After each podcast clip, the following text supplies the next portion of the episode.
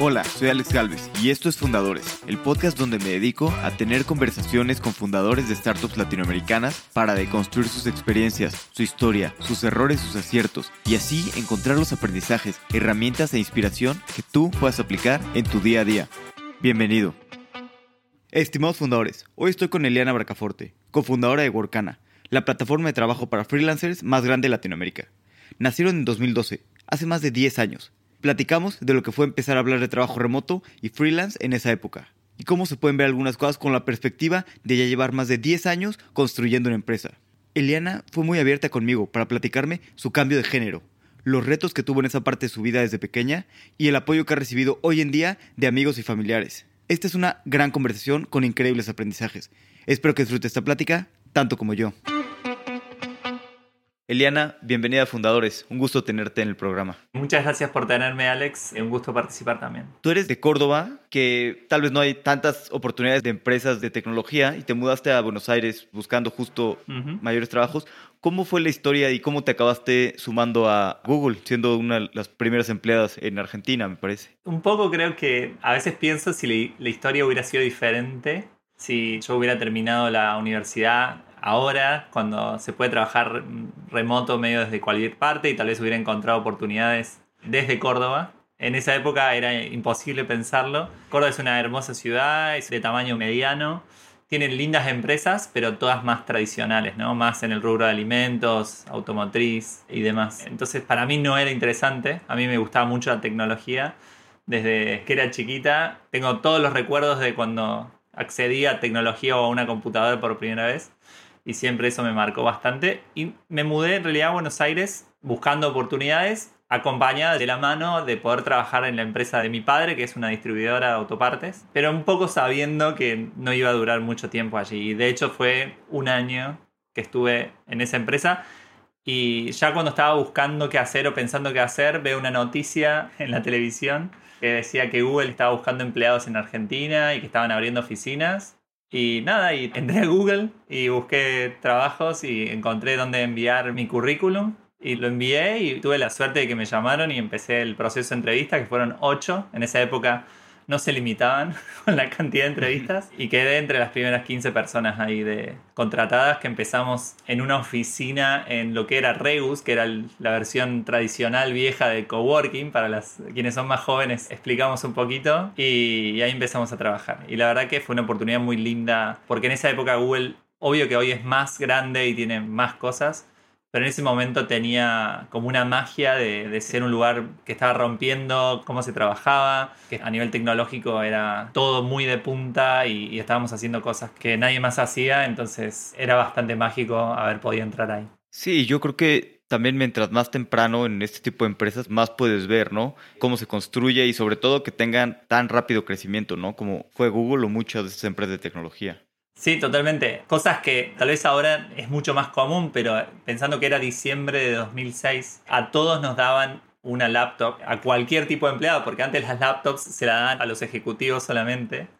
Acá era todos los empleados tenían laptop, a todos nos pagaban internet en nuestras casas, a todos nos pagaban internet en los aeropuertos. Viajábamos bastante a encuentros internos de la compañía para poder conocernos más entre nosotros, también pensando en que los equipos principales con los cuales trabajábamos estaban en Estados Unidos, entonces querían que adoptemos procesos y demás aquí. Entonces eso llevaba a que nos movamos mucho y aprendamos, creo que tal vez un poco más rápido sobre el negocio. Y también lo que me pasó a mí fue que yo viniendo de Córdoba, que es una ciudad un poquito más tradicional y conservadora, entrar en una compañía como Google, que era de Silicon Valley y que tenía un montón de gente que, que, estaba, que era más abierta de mente y demás, también me ayudó a ir rompiendo un poquito mis propias barreras ¿no? mentales y conocí una diversidad que no había conocido hasta entonces y la verdad que fue, fue muy lindo.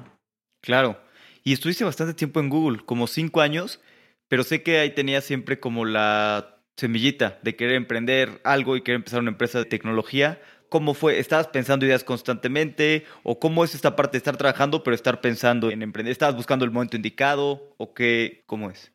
Ya había querido emprender cuando vivía en Córdoba, pero tenía 18 años y con amigos que estábamos todavía en el colegio y era como más sueño que otra cosa. Y acá lo que me pasó es que estando en Google tuve acceso, la suerte que tuve acceso a un montón de gente que ya estaba emprendiendo en Internet. en la primera ola de Internet tuvimos un montón de emprendimientos y en Argentina, en Buenos Aires, hubo más tal vez que en otras partes de América Latina tuvimos esa suerte también de emprendedores que habían hecho eh, empresas que ganaban mucho dinero con anuncios y entonces habían creado contenido y, sitios de foros y las primeras versiones de las redes sociales que podemos imaginar, eh, Fotolog en su momento para quienes se acuerdan todavía.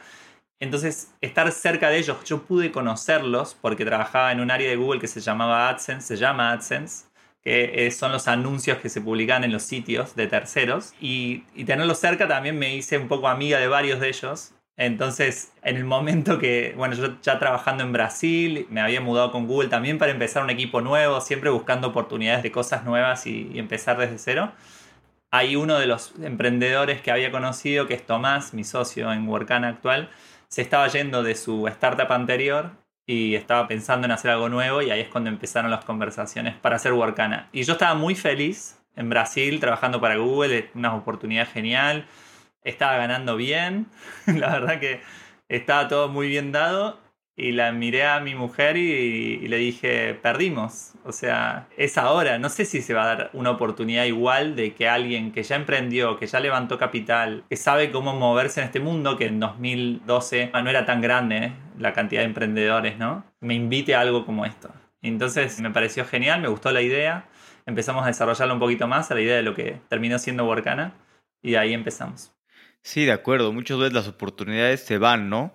Y hay que estar también con los ojos abiertos. Y sobre todo, bueno, yo siento que también pasa con la edad, cada vez es más difícil, ¿no? Porque empiezas y dices, no, este, tal vez ahorita no es el momento, quiero tener más conocimientos o más, no sé qué. Y luego pues, ya tienes un sueldo más alto, mayores responsabilidades, cada vez se empieza a volver más difícil pues, renunciar y tomar ese riesgo de emprender. Totalmente, pero a veces, y es, creo que hace más sana la decisión, más saludable, si cuando te llegan estas oportunidades no es un buen momento porque en realidad estás muy bien donde estás. Creo que hace como, si así todo, que estando muy bien en el lugar donde estás, la, oportunidad te sigue llamando mucho más es porque realmente hay algo ahí que quieres experimentar. Y eso es lo que me pasó con Workana. Y bueno, la verdad que 10 años y lo sigo disfrutando. Sí, totalmente. No lo había pensado de, esta manera, pero es muy cierto, ¿no? Si, es, si estás muy cómodo, el compromiso es mayor, ¿no? Con tu empresa. Y luego ya que empezaron, ¿cómo fueron estos primeros pasos? O sea, es un... Sí, como estos primeros pasos era un portal para contratar freelancers, ¿no? En Latinoamérica. Bueno, y sigue siendo. ¿O cómo ha evolucionado? Desde el comienzo la, idea se conformó para hacer una plataforma de trabajo remoto, digital y freelance. Nosotros vimos que había una falta de una plataforma como esta para la región. Tanto Tomás como mis otros socios, Mariano y Fer, teníamos mucha experiencia en América Latina y nos gustaba la idea de hacer algo para la región y nos gusta, atrae impactar en, de donde nos sentimos, de donde pertenecemos. Y bueno, yo me fui de Google, el, mi último día fue 30 de marzo de 2012 y el 16 de abril empezamos a trabajar los cuatro. Ahí los conocí a Fer y a Marian, no los había conocido todavía, más que por videollamada. Y, y, un primero de mayo fue el día que empezamos fuerte, que es justamente el Día del Trabajador. Eh, empezamos fuerte a trabajar y Mariano, que fue quien se programó gran parte de todas las primeras versiones de Workana, consiguió que el sitio estuviera listo para un MVP el 30 de mayo de 2012. En un mes y poquito habíamos lanzado con un capital presid que habíamos conseguido. Una parte la pusimos nosotros y otra parte dos inversores. Corríamos con esa ventaja de que era Tomás era un emprendedor conocido, entonces confiaron en darle dinero a alguien sin ningún tipo de producto. Y ahí empezó la prueba, ¿no? Empezamos a tener sign-ups de freelancers que vinieron a la plataforma a buscar trabajo y a tratar de que del otro lado hubiera trabajo para ellos, ¿no? Así que eso fue lo más difícil. Así que obligamos a amigos, familiares a publicar trabajos para que hubiera algo de movimiento y que no sea que pasaban los cardos y que no hubiera nada en la plataforma. ¿Y cómo haces esto? Porque es bastante complicado esto que mencionas, ¿no? Del two-sided marketplace, que tienes que ir creciendo los dos a la vez, ¿no? Si creces demasiado los freelancers, pues no hay suficiente trabajo. Si creces demasiado el trabajo, no hay personas.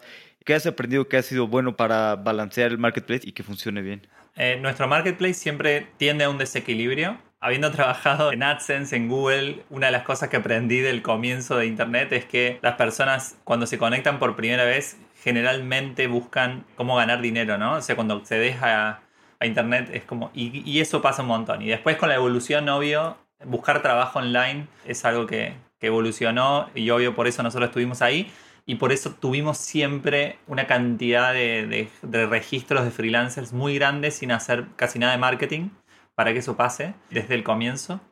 Y del otro lado fue más difícil traer empresas que estuvieran dispuestas y sobre todo en 2012 a contratar personas que no conocían, que no le vieron la cara y que tal vez estaban en otro país y confiar en eso. Lo que nos dio un poco de éxito en esa primera parte fue que nosotros sabíamos hacer muy bien lo que es anuncios en la red de Google y en el buscador. Y empezamos a conseguir leads de empresas a un costo que para nosotros era positivo. Y fuimos mejorando durante varios años ese ratio. Y fue lo que también nos ayudó a cerrar el seed round seis meses después de lanzar. Habíamos crecido saludablemente en ambos lados del marketplace. Obvio, más lento del lado de clientes, pero con un crecimiento bastante alto y ese crecimiento y ese retorno y ese costo de conseguir clientes al no ser tan alto nos ayudó a, hablar bien de, lo que teníamos por delante. Así que ahí lo regulamos. Pero durante años estuvo en desequilibrio hasta que en un momento incluso decidimos cerrar un poco el ingreso de freelancers porque ese desequilibrio, si lo pensábamos, como que fue un debate grande para nosotros decir, bueno, alguien viene a buscar trabajo y se registra y se toma todo el proceso de llenar sus datos y demás y después le decimos que no puede entrar.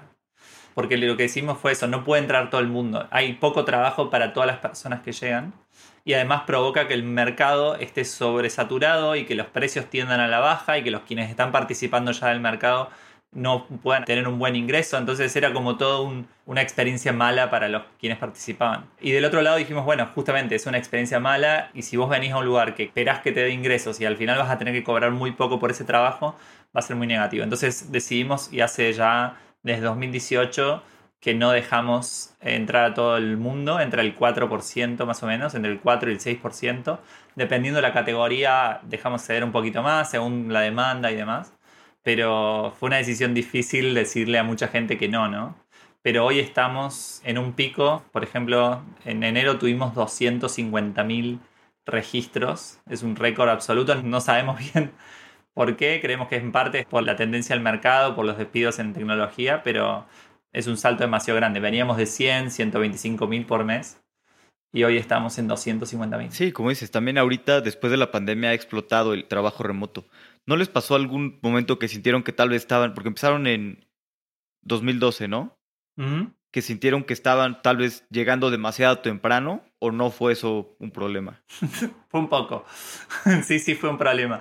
Imagínate estar hablando de trabajo remoto, trabajo online, cuando a nadie le interesaba y cuando el beneficio de trabajar desde tu casa era totalmente extraño y que solo las startups tal vez lo daban.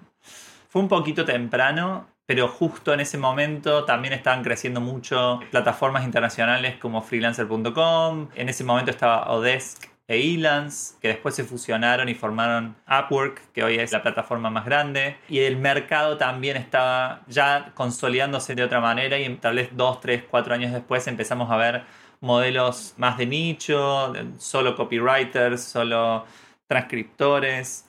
Entonces había una necesidad de acceder a más talento fuera de tus fronteras, porque ahí cuando rompes, el beneficio era claro, o sea, todos reconocemos que contratar personas que viven cerca de la oficina de la empresa te reduce la cantidad de talento disponible a un mínimo si lo comparas con decir, bueno, no importa que trabaje en más 2, menos 2 mi uso horario. Y es ampliar, te da un acceso a una cantidad de talento tan grande que realmente los beneficios muchas veces sobrepasan a las desventajas de no tener a las personas cerca.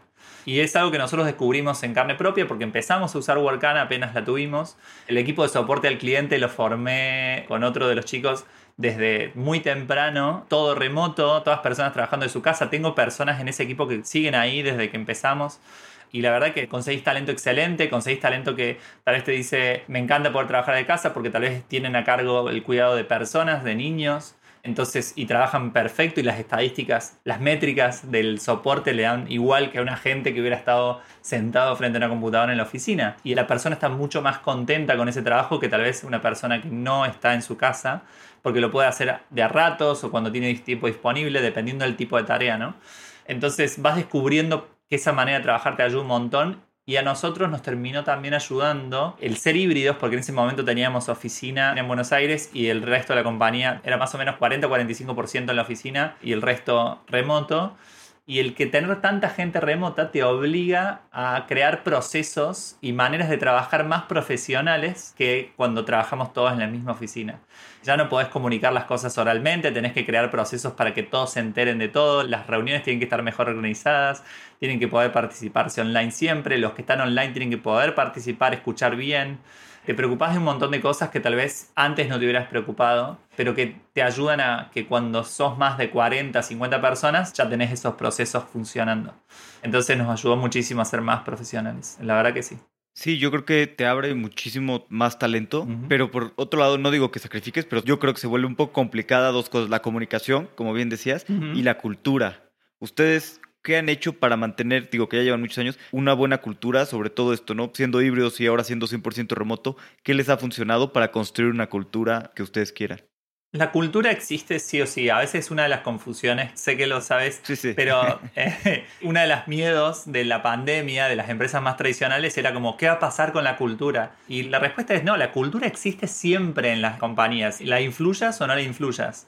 La verdad que lo que obliga el trabajo remoto es que tenés que tener pautas mucho más claras de todo. Y nosotros hacemos mucho de eso. Tenés que, tal vez de más, y ahí es donde se vuelve un poco molesto, hacer más, formalizar más cosas de las que querrías formalizar. Terminás formalizando hasta los momentos de encuentro de las personas para que se conozcan de otra manera, ¿no? Nosotros ahora estamos haciendo encuentros cada dos meses, no de toda la compañía, de toda la compañía sigue siendo una vez al año, pero sí de algunas partes de los equipos, o tal vez equipos pequeños se van juntando cada tres, cuatro meses. Porque es necesario, entendemos que es necesario que las personas se vean, que tengan un almuerzo juntos, que tal vez alguna noche junten en un bar y charlen y, tomen algo. Y eso ayuda un montón a que luego trabajen mejor. Pero además, obvio, también juntarnos a alinearnos, a tener un momento de creatividad, de divergencia, que siempre es mejor hacerlo presencial. Entonces, tenés que reconocer y formalizar esos momentos. Pero del otro lado también tenés las ventajas de traer cabezas más diferentes, que piensan distinto porque son de lugares y creencias diferentes. Entonces, la diversidad de opiniones se vuelve un poquito mejor.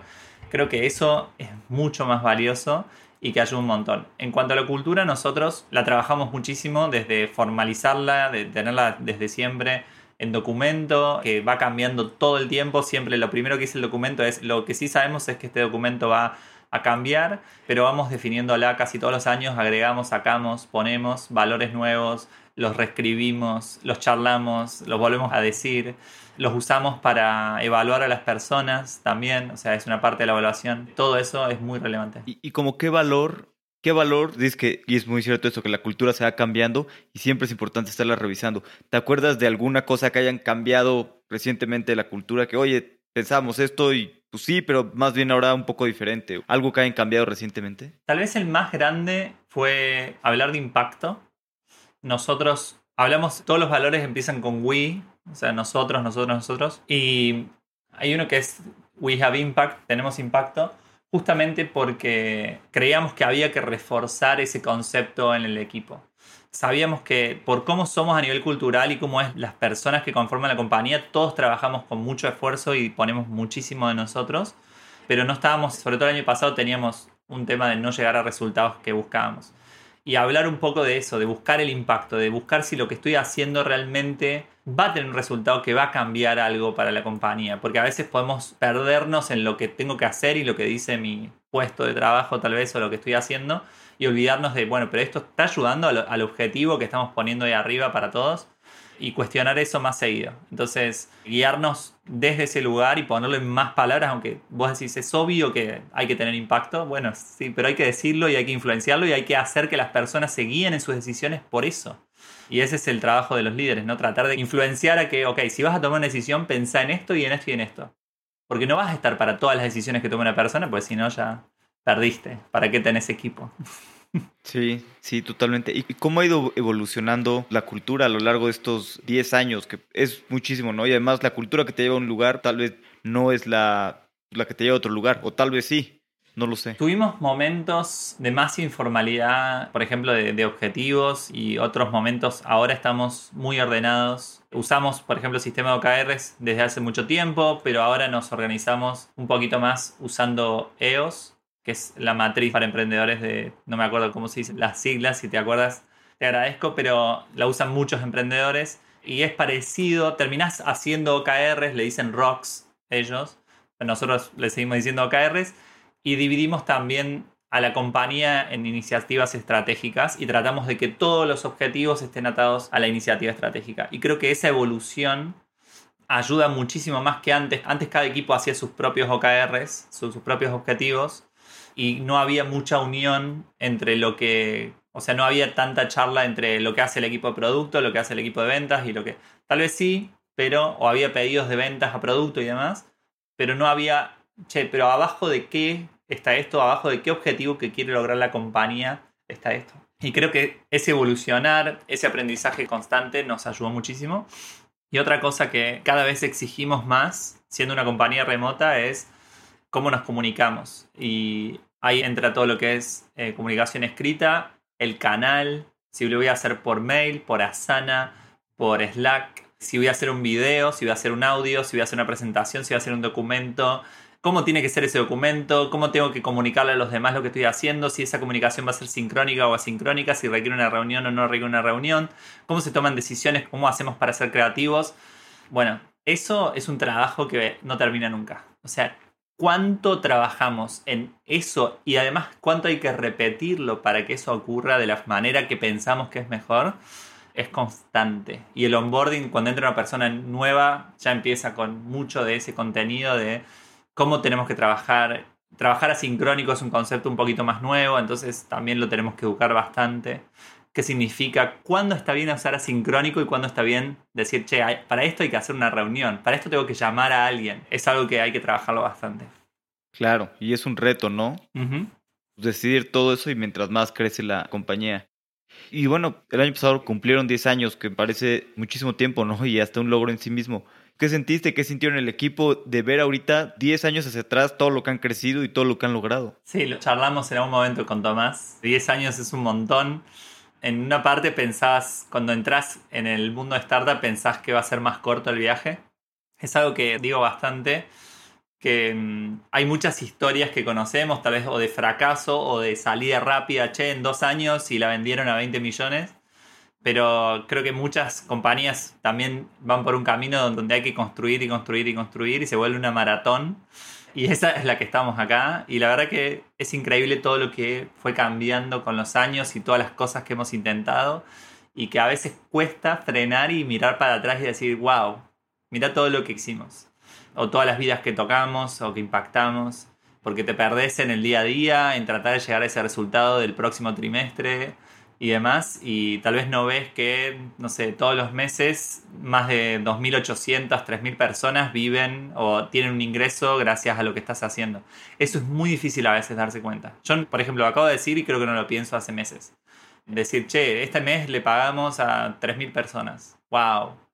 3.000 personas accedieron a un ingreso trabajando a través de nuestra plataforma. Por su propio trabajo, obvio, el mérito es de ellos. Pero es como construimos algo que, le permite a esas personas encontrarse con diferentes proyectos y trabajos.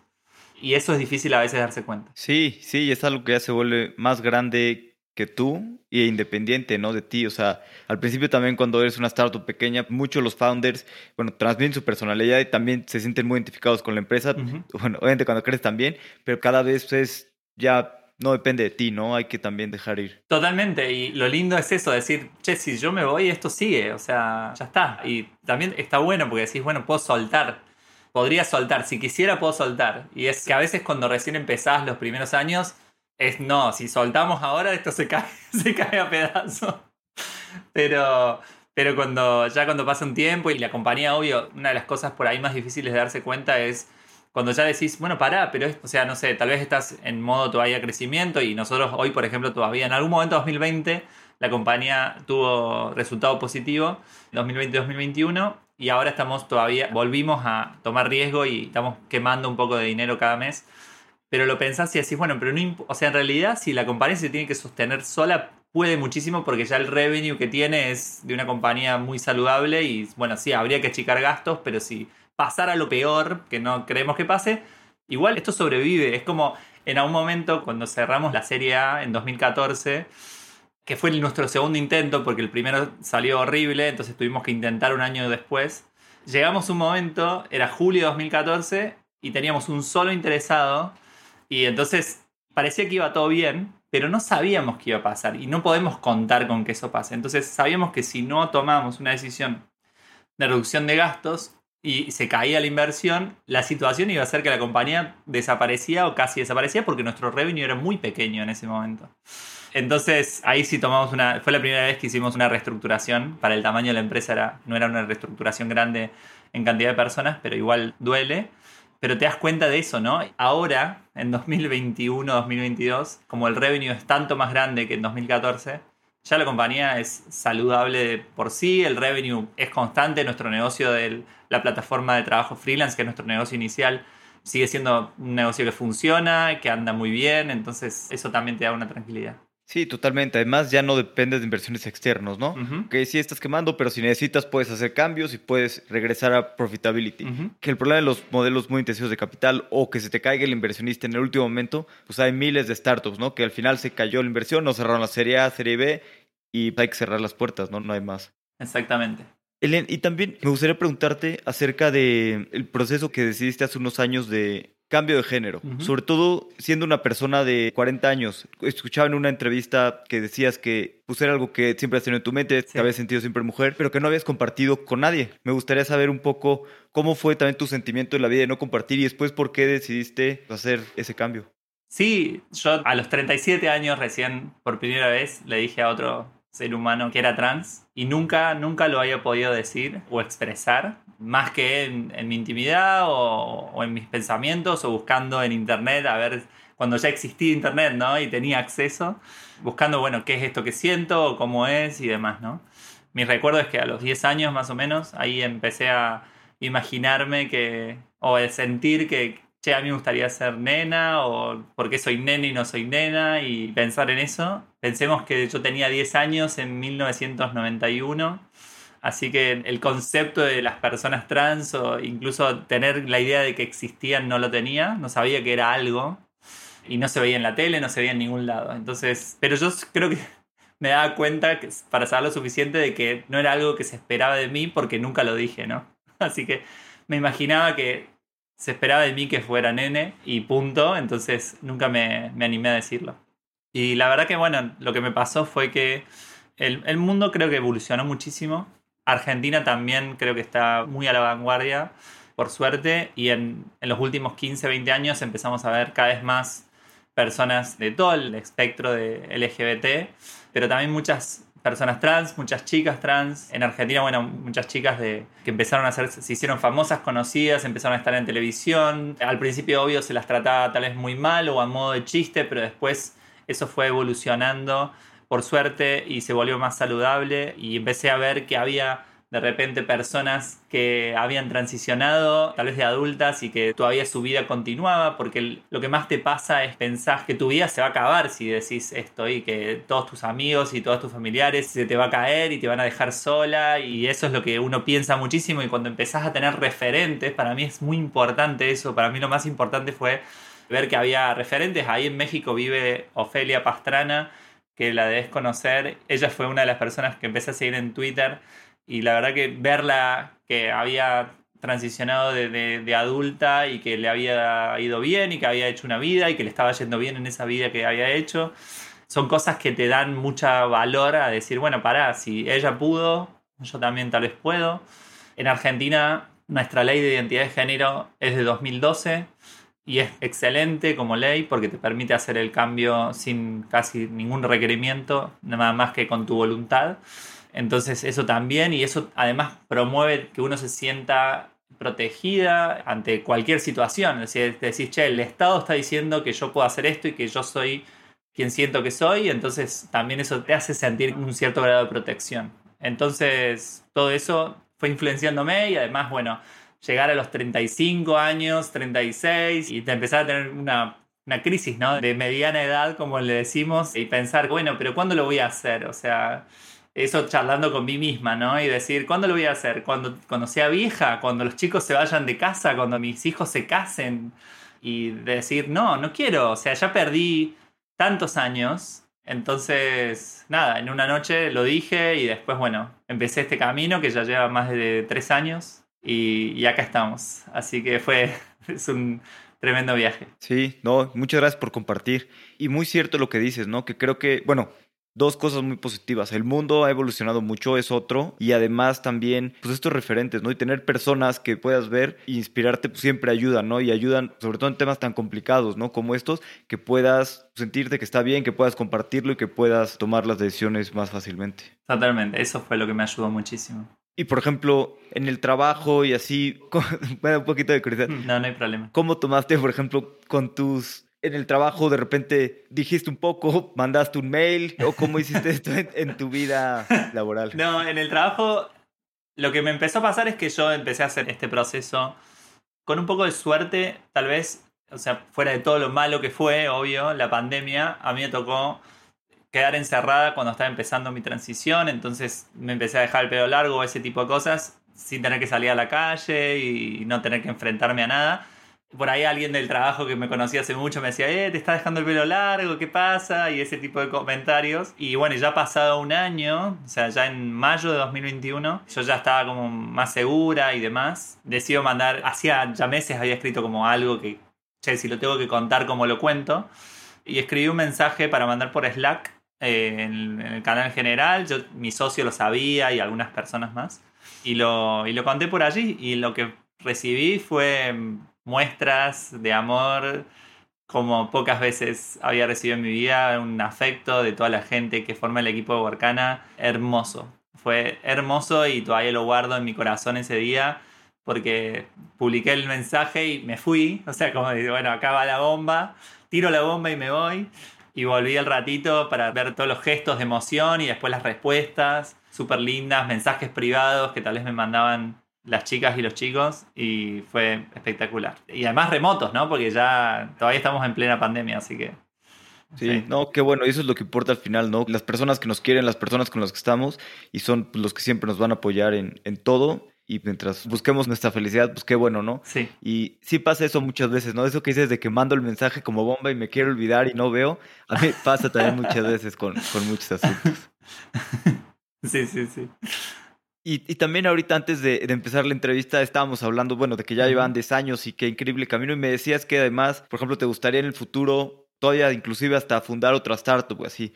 No sé si, si dijiste nomás o has pensado como, eh, porque ya llevan 10 años de Workana, ¿qué quieres hacer los siguientes eh, años de tu vida, en los siguientes 10, 20 años? ¿Seguir en Workana, tal vez fundar algo nuevo o, o qué sigue? Workana, o sea, Workana se lleva toda la atención que tengo para dar. Es... Sí, pero en el futuro, o sueños, o lo que sea, ¿no? Siempre. No, sí, sí, sí. Y la verdad que me entretiene mucho, pero bueno, cuando emprendes, nunca no tenés ideas. O sea, es como me pasa todo el tiempo y en, el último, en los últimos meses con lo de ChatGPT, que están todos como locos, bueno, a, a mí me pasó que con cripto no me interesé. A mí también lo financiero no me interesa tanto, pero también la tecnología nunca me pareció la verdad nunca me pareció tan interesante. Aunque digo, existe un ecosistema y funciona a cierto nivel, creo que no ha tenido el impacto que a mí me hubiera gustado que tenga para una tecnología que cambie la realidad de las personas. Pero eso es una opinión personal. Cuando pasó lo de ChatGPT, y todos, yo tengo muchos grupos de amigos, emprendedores y demás, y todos, todos hablando de eso en diciembre o en noviembre, ahí sentí otra vez lo que había sentido cuando salió el iPhone y cuando surgieron las redes sociales fue el mismo, el mismo sentimiento de acá cambió algo para siempre y el impacto que esto va a tener en la vida de las personas va a ser estúpido, o sea, un nivel que todavía no nos damos cuenta. Ya veníamos viendo, ¿no? O sea, veníamos viendo lo que hacían, sobre todo la parte artística, los diffusion, eh, bueno, Dalí y demás, pero ChatGPT creo que me tocó en la cabeza porque tal vez estoy más cerca de eso y no tanto de la parte de artística, y decir, bueno, con esto, o sea, la escala que podemos tener de una persona trabajando, esto multiplica a la persona. y sentir eso y decir, ok, acá hay algo diferente. Entonces, una de las cosas que ahora estoy leyendo el tema y me compré unos libros que tuve que buscarlos porque no estaban editados, entonces había que conseguir una edición vieja o trucha. Pero estoy con eso, o sea, estoy como leyendo mucho el tema. No sé, digo, ahora hay que ver cuánto tiempo. Digo, creo que estamos todavía en una etapa temprana, pero va a ir a una velocidad bastante grande. Y después siempre pensé en, algo con impacto social o ambiental y sobre todo ambiental. O sea, si el post-Workana me gustaría hacer algo... Cuando tenés hijos te da un poco de culpa entregarles el planeta como se lo vamos a entregar a ellos. Entonces digo, bueno, por lo menos si yo hago una startup que ayude con algo del medio ambiente, a mí sí, a mi hijo les voy a decir, mira, yo hice esto. no, pero igual es un tema que me preocupa, entonces me interesa bastante. Sí, y también yo creo que a medida que nos vamos haciendo más viejos, más nos interesa, ¿no? Hacer algo que tenga impacto en el mundo. qué, chistoso ahorita que mencionas lo del iPhone, mucha gente le pasó. Me acuerdo también perfecto la primera vez que tuve internet en un celular, que bueno, era un BlackBerry, pero sí me acuerdo que fue como, wow, esto... Ajá. Te explota la cabeza. Sí, y es, es, increíble, ¿no? Cuando conoces una tecnología nueva que la usas y dices, esto va a tener muchísimas implicaciones, ¿no? Y va a cambiar todo. Totalmente. Pues vamos a pasar a las preguntas finales, son preguntas de reflexión. Las preguntas son cortas, las respuestas pueden ser cortas, largas o como quieras. Perfecto. ¿Cuál es un libro favorito o algún libro que te guste mucho recomendar? La pensé bastante a esta. El libro favorito es La historia sin fin. Lo tengo cinco veces en esta biblioteca que tengo aquí al lado, más o menos, en diferentes ediciones. Pero algo que más nuevo y que a mí me gusta mucho la ciencia ficción porque creo que la ciencia ficción nos lleva a lugares donde nos desafía y donde tal vez desde un lugar diferente o entre un contexto tan diferente se pueden pensar y plantear cosas que nos hacen pensar un poco más. Me gusta mucho la saga Ratch Imperial de Anne Leckie. Anne el primer libro se llama Auxiliar Justicia y básicamente se trata de una, es como la humanidad decenas de miles de años en el futuro, formó un imperio. Este imperio tiene una emperadora que se clona a sí misma, pero se sincroniza todo el tiempo su mente. Pero esos clones la ayudan a mantener el imperio unido, porque está por todas partes. Pero además tienen las naves, las, las naves son inteligentes, son inteligencias artificiales inteligentes, pero que tienen la capacidad no solamente de controlar la nave, sino que controlan a, vamos a decir, esclavos de los planetas que tienen subyugados. Entonces tal vez la nave controla la nave más 600 personas. O sea que los usa pero los usa como si fueran un individuo también. Y lo que pasa es que esta nave es destruida y su mente termina reducida a una persona. Termina siendo desde una inteligencia artificial a una persona. Y creo que hay una parte ahí de algo que me interesa mucho a mí, que es como quiénes somos, la identidad, la conciencia, dónde estamos. Y ahí es todo un camino de venganza y aprendizaje.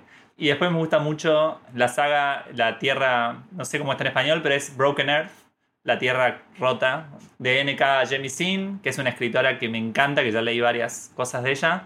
Esta saga es, también ganó todos los premios y trata sobre una Tierra que destruyó su luna y terminó acabada, pero que además tienen una parte de sus habitantes que los tratan como lo peor que existe porque tienen magia, entonces los tienen subyugados a los que justamente tienen poderes, ¿no? Que es algo que ella hace en, en otros ámbitos. Y hace poquito leí, más si quieren del ámbito de negocios, leí The Ride of a Lifetime de Bob Iger, porque quería leer algo sobre un buen líder, pero que haya tenido un desafío de dar vuelta a una compañía que le estaba yendo muy mal para que le vaya un poco mejor. Y bueno, Bob Iger hizo eso en Disney y me interesaba mucho ver cómo él lo pensó, cómo lo sintió y, entender cómo qué cabeza hay que tener en esos momentos que tal vez las compañías no van tan bien y hay que encontrar ese camino de vuelta, ¿no? Y creo que la historia de lo que él hizo en Disney es súper interesante. Sí, totalmente. También acabo de leer, justo leí este año ese de Bob Iger y buenísimo. La verdad es que atrapa mucho. Sí, sí, sí. Excelente. ¿Tienes una opinión que poca gente comparta o algo que pienses que la mayoría de la gente piense distinto? No sé si la mayoría, pero soy activo participante de, este sistema capitalista, pero creo que el capitalismo está un poco roto, entonces como que voy y vengo entre, che, acá hay algo que no está funcionando, entonces también hay algo ahí que creo que en algún momento tal vez podríamos intentar resolver, no sé si yo, pero, hay algo ahí que el mundo se está rompiendo, creo, y tenemos que intentar arreglarlo. Y nada, siento que el capitalismo está un poco roto. No creo que el comunismo sea la respuesta, pero sí creo que está un poco roto. no, sí, sin duda, sin duda hay cosas que se pueden mejorar, pero hasta ahora es lo que más ha funcionado, ¿no? Por ahora algo funciona. A lo largo de, tu vida has tenido bastantes aprendizajes. Si pudieras quedarte con, con dos aprendizajes que te gustaría transmitirle a tus hijos, ¿qué te gustaría que se quedaran? Creo que uno es que la situación en donde nacemos y desde donde salimos es totalmente aleatoria y de suerte.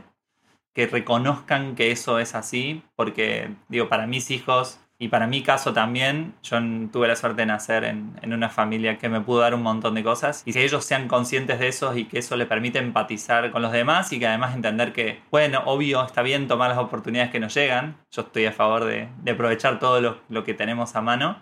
También reconocer que hay otros que no les tocó tanto y que está bueno darse cuenta de eso y ver cómo podemos ayudar a que eso no sea tan así parte de lo que yo decía que está un poco roto el capitalismo es que creo que las oportunidades, por lo menos las oportunidades desde cuando nacemos o cuando somos niñes, eh, están muy diferentes para las personas y eso no ayuda a que tengamos las mismas oportunidades. Entonces, que ellos reconozcan eso me parece súper importante. Sí, sin duda. Y bueno, un poquito también de lo que hacen ustedes, ¿no? Que el talento hay en todos lados, pero oportunidades no. Y un poquito el trabajo remoto pues ayuda, ¿no? A que más personas puedan tener más oportunidades de tener buenos sueldos y trabajar en, no necesariamente en Estados Unidos. ¿no? Totalmente, eso es algo que decimos mucho, que a mí una parte de mí siempre dice, pero ¿por qué tiene que haber más oportunidades para alguien que vive en Buenos Aires versus alguien que vive en una ciudad más pequeña? Y hoy un montón de trabajos se pueden hacer de cualquier parte, así que hay que abrirlos, abrir las oportunidades. Totalmente.